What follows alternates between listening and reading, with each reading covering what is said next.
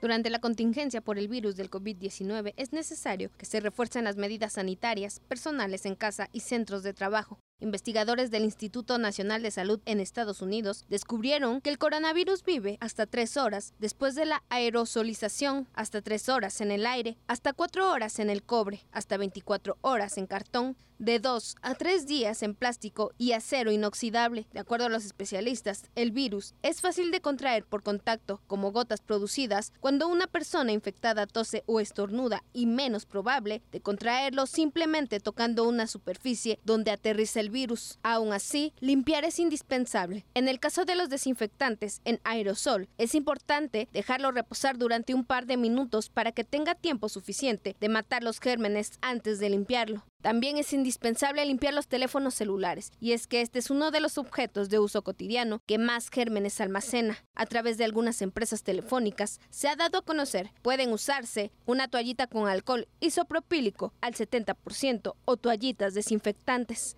Para Mega Noticias, Sadie Sánchez.